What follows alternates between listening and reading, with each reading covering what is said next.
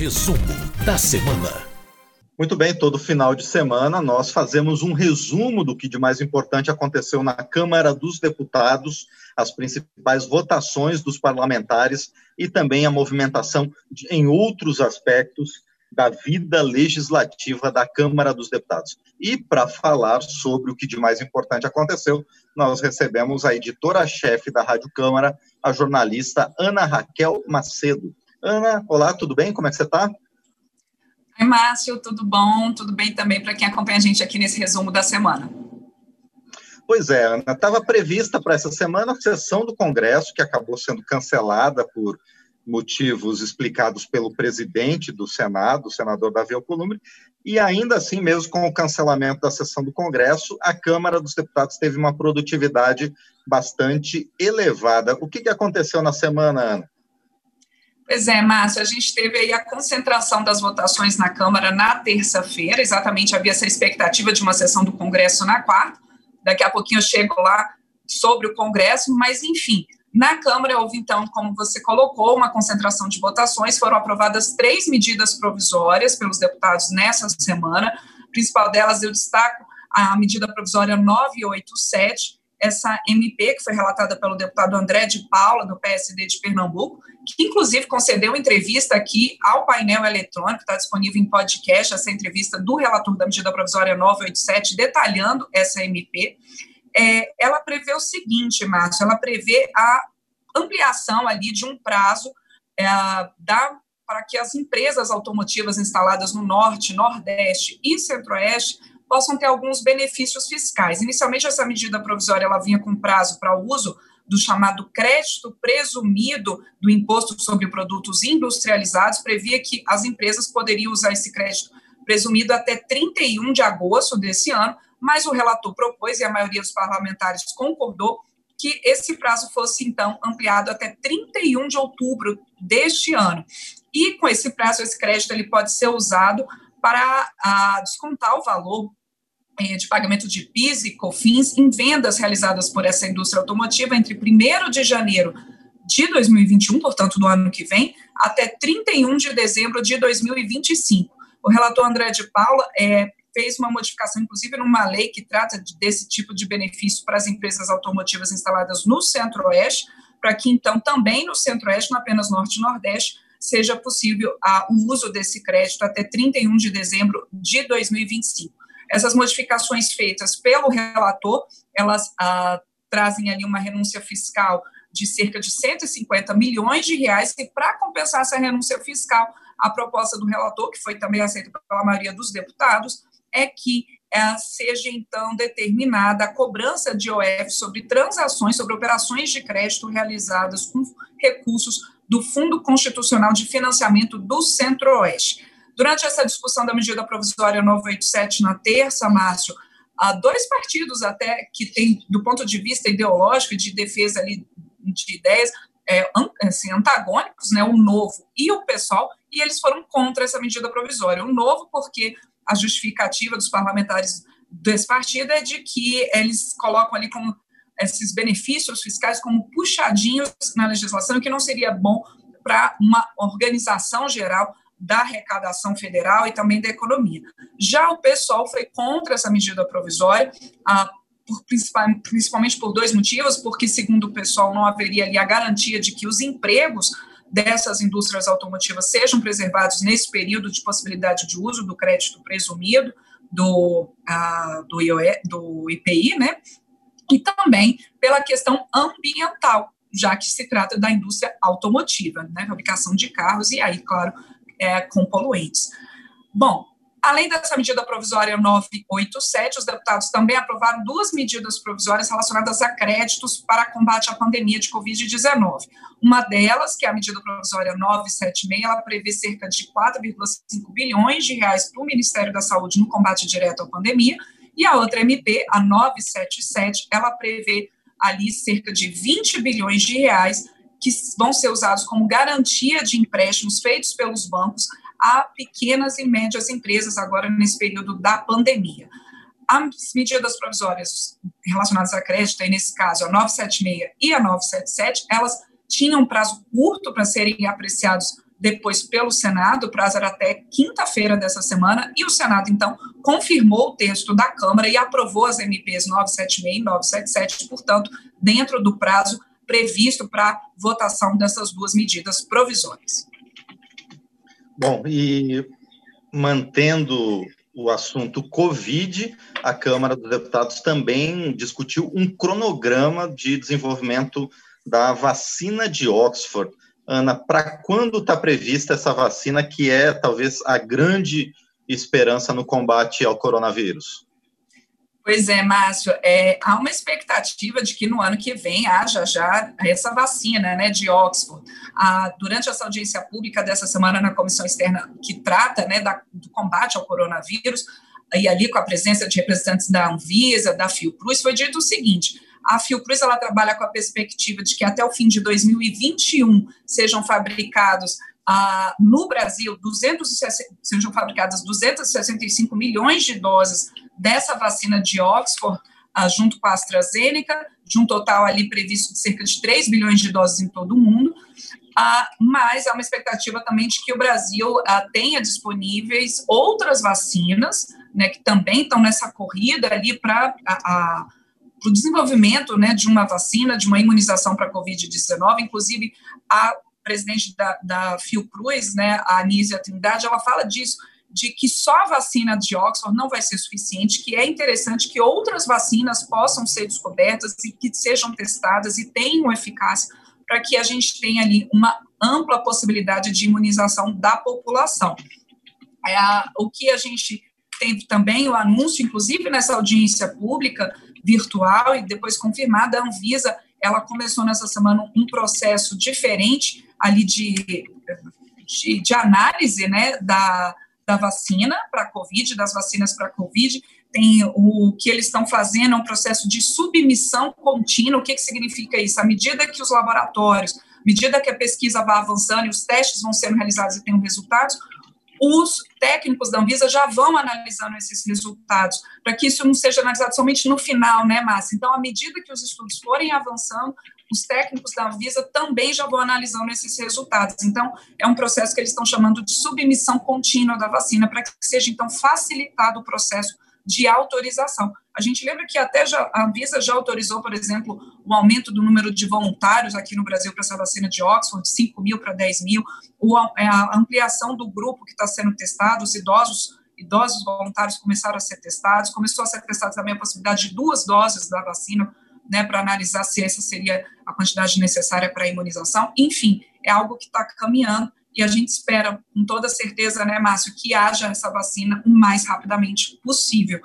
E uh, eles também comentaram durante essa audiência virtual que o Brasil, recentemente, é, foi o, o, governo federal, né, o presidente editou duas medidas provisórias que permitem que o Brasil integre o instrumento de acesso global de vacinas da Covid-19, o COVAX Facility, que é exatamente isso. A gente tem ali é uma possibilidade, é um pool mundial de governos e laboratórios, mas o Brasil está fazendo parte dessa iniciativa para o desenvolvimento de vacinas. Então, não só a vacina de Oxford, mas a possibilidade ali de ah, possivelmente oito, oito outras vacinas para a Covid-19. Então, é realmente um esforço global é muito grande e, inclusive, sobre esse instrumento da COVAX Facility, a previsão de uma nova audiência virtual da Comissão Externa do Coronavírus para a próxima semana, para tratar, tratar especificamente da participação do Brasil nesse pool mundial. É, a gente lembra que algumas dessas outras vacinas também são objeto de acordo de governos estaduais também, com as empresas, por exemplo, com empresas chinesas que estão desenvolvendo vacinas, ou com o laboratório Gamaleia da Rússia. Então, todo o Brasil está né, tá voltado para buscar um, uma solução para esse problema tão grave que toda a humanidade está sentindo. E, além da comissão externa, a comissão mista, que é composta por deputados e senadores, também se reuniu essa semana para tratar de números sobre o enfrentamento da Covid-19. É isso, Ana?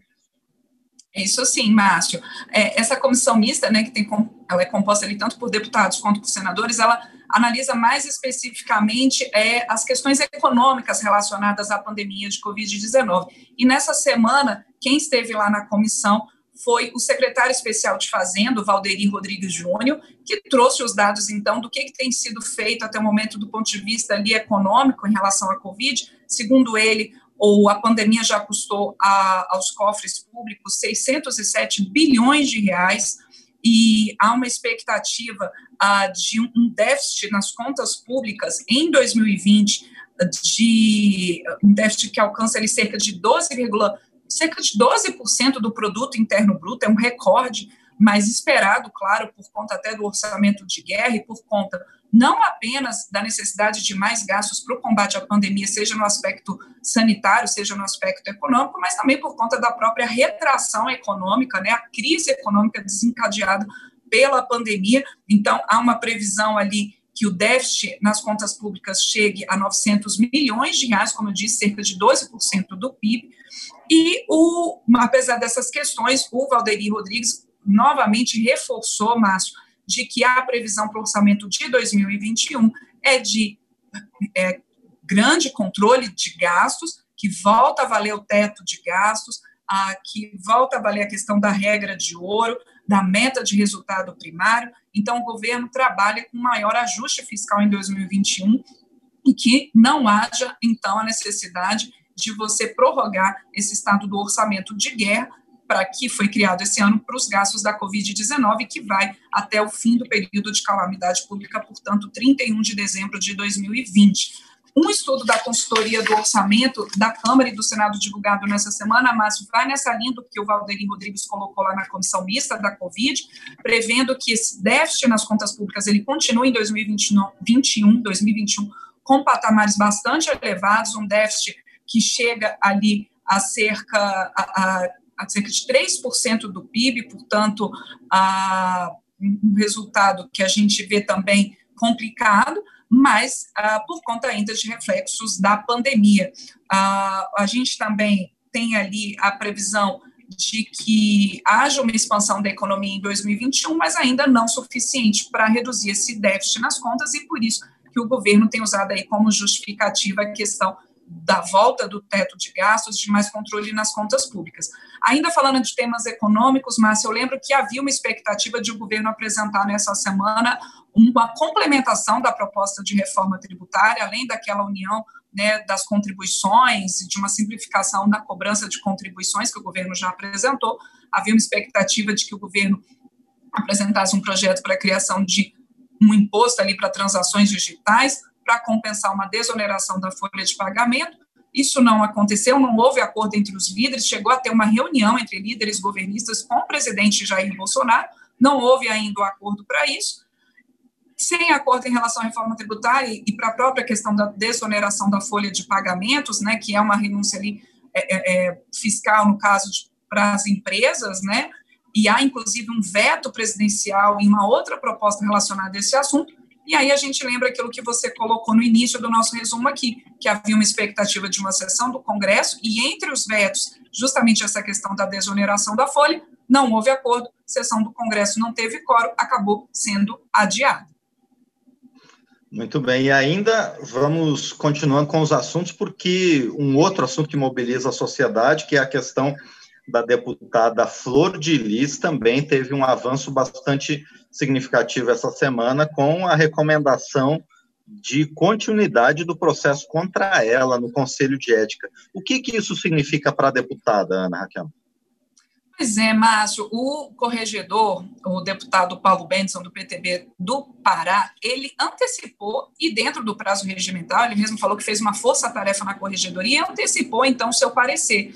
É, como o, a representação contra a deputada Flor de Lis, ela é acusada pelo Ministério Público do Rio de Janeiro e pela polícia de ser a mandante do assassinato do marido, o pastor Anderson do Carmo, ela nega todas as acusações veementemente, diz que há erros na conclusão dessas investigações lá no Rio de Janeiro, mas, enfim, foi apresentado pelo deputado é, Léo Mota, do PSL de, Minas Gerais, uma representação contra a deputada. Essa representação, então, por ter sido apresentada por um deputado, ela primeiro tinha que ser analisada pela corregedoria da Câmara e o corregedor, então, recomendou nessa semana a continuidade do processo contra a deputada Flor de Lis. Isso significa o quê? Ele ouviu a defesa da deputada, os documentos que ela apresentou, mas, segundo ele, essas, essa,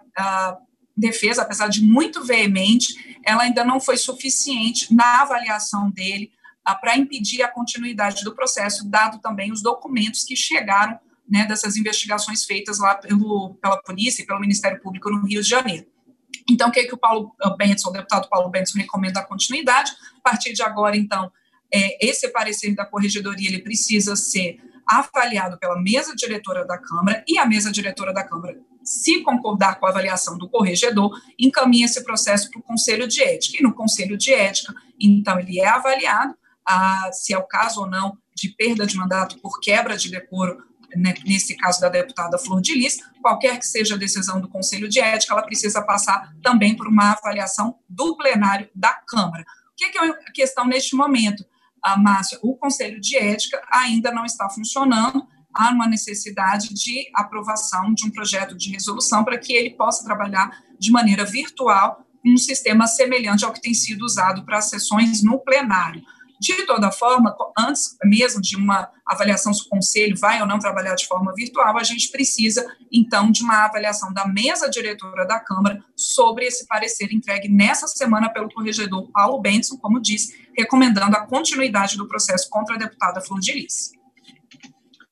Bom, e a semana também esteve cheia de debates a respeito da questão ambiental. A Câmara dos Deputados mergulhou mesmo é, no acompanhamento às queimadas no Pantanal e em outros biomas brasileiros, e houve até um pedido para afastamento do ministro do Meio Ambiente, Ricardo Salles. Como é que essas questões ambientais estão repercutindo na Câmara, Ana?